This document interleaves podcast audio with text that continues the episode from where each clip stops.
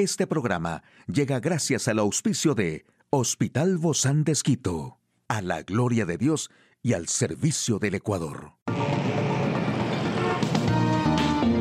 Ciudad Médica, un espacio para tu salud. Hola, ¿qué tal? Qué gusto poder acompañarte. Yo soy Ofelia Díaz de Simbaña en este mundo tan apasionante de la salud.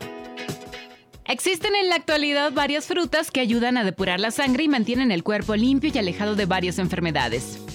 Las naranjas y los limones son cítricos que favorecen la salud cardiovascular y el sistema inmunológico.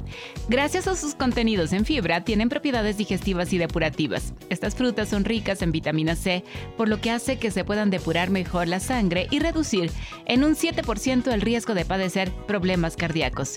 Las ciruelas rojas son ricas en antioxidantes y contribuyen a la prevención de la diabetes. También cuidan la salud cardíaca, cuidan que el colesterol no se eleve y reducen el riesgo de sufrir coágulos de sangre. Las uvas proporcionan a la sangre más defensas frente al deterioro celular y la oxidación. También favorecen la salud de venas y arterias, ya que elevan el nivel de óxido nítrico en sangre. Se recomienda que las uvas sean de color rojo y gracias a los componentes ricos en vitamina C de la piña, bromelina, antioxidantes y minerales, se considera de las mejores frutas para depurar la sangre. Se recomienda hacer un batido con jugo de nopal y beber dos días por semana.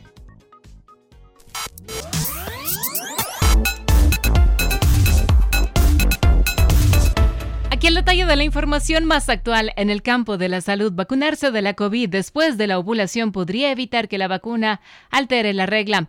¿Cómo influyen las redes sociales en el aumento de la anorexia y la bulimia? ¿Sabías que un poco de estrés tiene un efecto protector en tu cuerpo?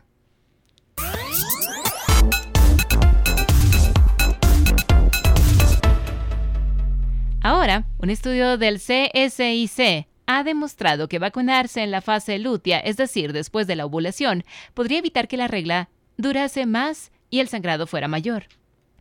Al analizar los datos, se observó que las mujeres que se habían vacunado durante la fase folicular, es decir, antes de la ovulación, presentaban un incremento medio de la duración del ciclo de un día, mientras que las personas que se habían vacunado durante la fase lútea no presentaban incremento alguno.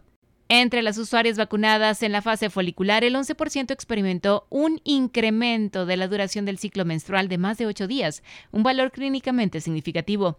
Un estudio publicado en la revista Science Advances concluyó que la vacuna contra la COVID puede causar un sangrado abundante en las mujeres que tienen la regla o un sangrado inesperado en aquellas en las que ya se ha retirado o por alguna razón no la tienen habitualmente. El hecho de que el estudio se base en una encuesta no permite establecer una relación de causalidad entre la vacuna y las alteraciones de la menstruación, pero sí que apunta a una tendencia y respalda la necesidad de que se realicen más estudios sobre los cambios hemostáticos e inflamatorios en el endometrio tras la vacunación.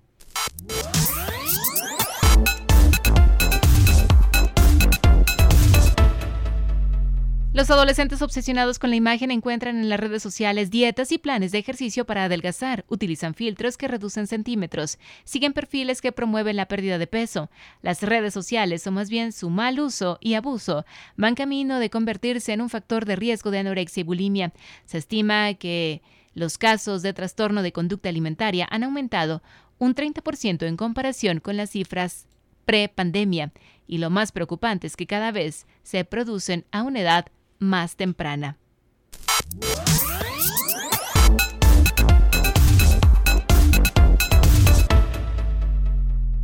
Y un poco de estrés no solo te hace ser más productivo y resolutivo, un estudio ha demostrado que también activa el sistema inmunitario y puede tener un efecto protector frente a enfermedades inflamatorias.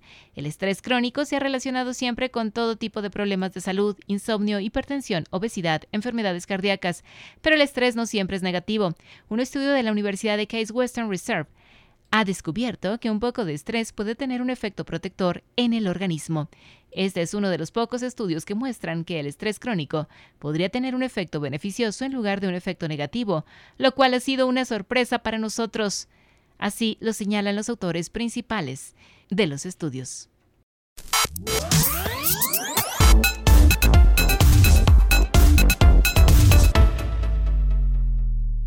En Médico Directo hablaremos sobre el cáncer de mama. ¿Quiere saber usted más de este tema? Lo invito a que nos acompañe. Una charla amigable con nuestro invitado. Lo recibimos con muchísimo agrado a la doctora Sonia Cuña. Ella es oncóloga clínica del Hospital Bozán de Esquito. Muchas gracias, Doc, por acompañarnos el día de hoy. Bienvenida.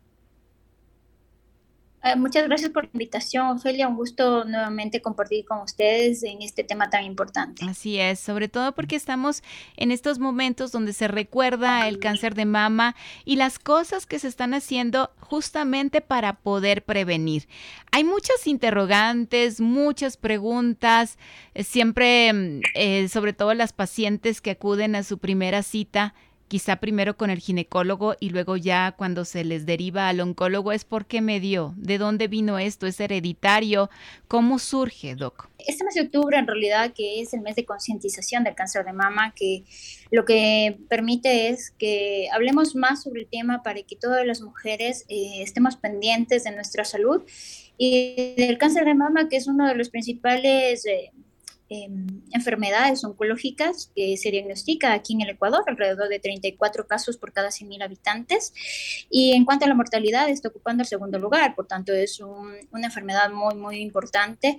Y por eso es este mes de concientización para que la mujer pueda evaluarse y pueda hacer un diagnóstico precoz o a etapas muy tempranas. La mayoría de pacientes cuando consulta eh, es por una lesión, una masa que se palpa, una bolita que se palpa a nivel de, de cualquiera de los dos mamás, en realidad esta, esta esto que nos llama la atención a, las mujeres es muy importante porque nos, nos, ayuda a consultar de manera precoz al, al, médico y poder tomar las medidas que se requiera en dependencia de lo que nosotros vamos examinando y vamos encontrando, ¿no? El cáncer de mama, los síntomas iniciales, que es el tumor que se puede palpar la paciente, eh, que sería lo ideal en realidad que eh, se encuentre en una etapa muy, muy precoz, es decir, cuando recién está empezando.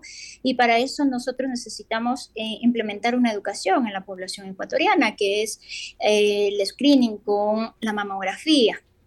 La mamografía es un estudio que por suerte no es invasivo y tampoco causa un daño en cuanto a la radiación que puede producir a la paciente, por tanto es un método eh, óptimo para hacer este, este diagnóstico del cáncer de mama. ¿Esta mamografía, Doc, es como, como un escáner de las mamas? Es un método que la paciente está ambulatoria, quiere decir que está caminando, se lo realiza, demorará más o menos, puede ser una media hora, y lo feo del estudio, vamos a decirlo, es que obviamente tienen que em, hacerse con un aparato que produce un aplastamiento de los senos de la mama. Eso es lo, lo feo del estudio, que obviamente sí causa dolor, no es que no cause dolor, pero es necesario porque es una placa, como una placa del pulmón más o menos, sí que es muy habitual hacerlo y no causa mayor daño.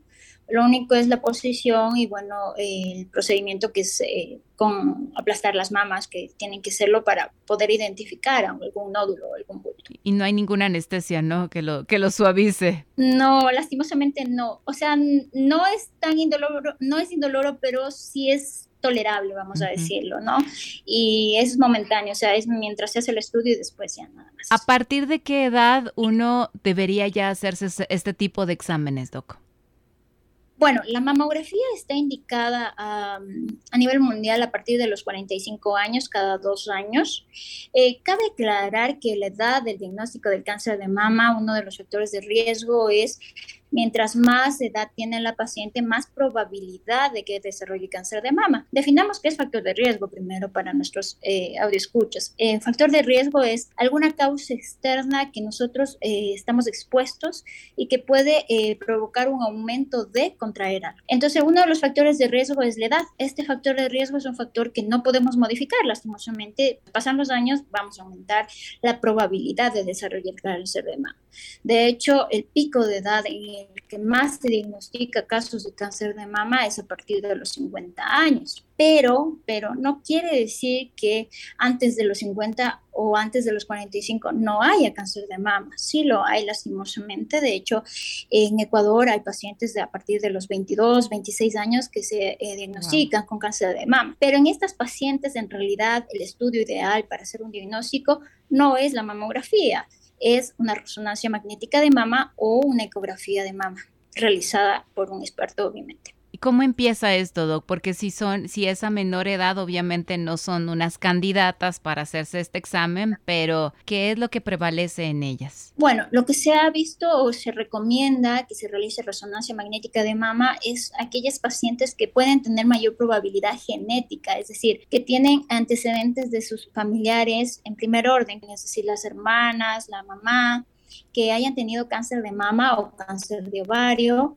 o que el papá haya tenido cáncer de próstata a una edad temprana o simplemente que lo hayan presentado cáncer de mama o el familiar que haya tenido cáncer de mama bilateral. Esto hace que haya más probabilidad de que la paciente tenga cáncer de mama a una edad joven, es decir, que tenga una, una presencia de, eh, de herencia de, del cáncer de mama. El cáncer de mama hereditable en realidad no es muy frecuente, es, es alrededor del 10% de los casos que se presentan en cáncer de mama. La mayoría de pacientes con cáncer de mama no es hereditable. Todos sabemos que la concientización sobre el cáncer de mama es más eficaz cuando uno lo comunica con más prevalencia como es en este momento, ¿no? cuando uno hace conciencia sobre la, buena educación para detectarlo a tiempo, ¿se puede llegar a prevenir, Doc? Claro que sí, de hecho la, manera de prevención es con el screening, es, ya está más que estudiado que la obesidad es un factor de riesgo, no solo para el cáncer de mama, sino para otros tipos de enfermedades, que cada vez vemos que mientras menos tenemos eh, actividad física, tenemos mayor probabilidad de desarrollar múltiples enfermedades de nuestro cuerpo, lastimosamente el sedentarismo que cada vez lo, mantenemos en nuestros trabajos, en nuestra vida diaria y cotidiana, que estamos alejados de la parte eh, física. Eh, dentro de los factores protectores del cáncer de mama, eh, también tenemos que es la el tener hijos a una edad no mayor de 35 años. Es un factor protector tener un hijo a partir hasta los 30 años, que es lo que lastimosamente la mujer que cada vez tenemos que hacer roles más complejos y que está bien, ¿no? Realizar roles más complejos, pero nos va apartando de la maternidad, que lastimosamente también es una etapa muy bonita de, nuestra, de nuestro feminismo, ¿no? Bueno, eh, otra de las maneras, la dieta saludable, eh, hacer ejercicio, comer frutas y verduras por lo menos cinco porciones a la semana, eso está evidenciado como un factor protector. Otro de los factores protectores es la lactancia materna. La lactancia materna se ha visto que más de dos años es un factor protector para el cáncer de mama. Eh, todas estas cosas van sumando poco, poco, poco que nos ayuda a, hacer, a tener menos probabilidad de desarrollar cáncer de mama. Y bueno, el screening que está demostrado que ha disminuido un 20% la mortalidad del cáncer de mama. Definitivamente hay muchos factores para poder contribuir con evitar el cáncer de mama. Una vez detectado el cáncer, ¿todos son operables? ¿La mayoría son tratables? ¿Cuál es el procedimiento? Una vez que ya realizamos el diagnóstico de cáncer de mama, que es a través de una biopsia de la lesión, tenemos que determinar qué tan avanzada está la enfermedad y para eso hay que hacer estudios, los estudios que nos determinan si el cáncer se ha quedado solo en la mama o ha ido eh, en primer lugar a la parte de los ganglios en la región axilar o a otros órganos como pueden ser los huesos, el pulmón o el hígado, que es el principal lugar a donde pueden ir. Entonces realizamos estudios eh, con respecto a ello con una tomografía, que una tomografía es un estudio un poco más complejo que una placa de tórax, para ver si hay invasión en dependencia de qué estadio podemos tener. Sabemos que los estadios iniciales, el estadio 1, que es un tumor menor a 2 centímetros y que no haya enfermedad en el resto del cuerpo ni en los ganglios, podemos entrar a una cirugía de inicio pero en aquellos pacientes que tenemos un tumor mayor a 2 centímetros, está demostrado que primero tiene que recibir sistémico, es administrar médicos monoclonales para mejorar la respuesta del tumor y hacerlo más pequeño. Y con este tiene un objetivo de que la cirugía no sea tan amplia en cuanto a la parte del tratamiento. Muchísimas gracias, doctora Sonia Acuña, oncóloga médica del Hospital Bozán de Esquito. A usted, amigo y amiga, a seguirnos espacio para tu salud. Puedes escuchar de nuevo este programa en hcjb.org. Este programa llegó a usted gracias al gentil auspicio de Hospital Bozán de Esquito, a la gloria de Dios y al servicio del Ecuador.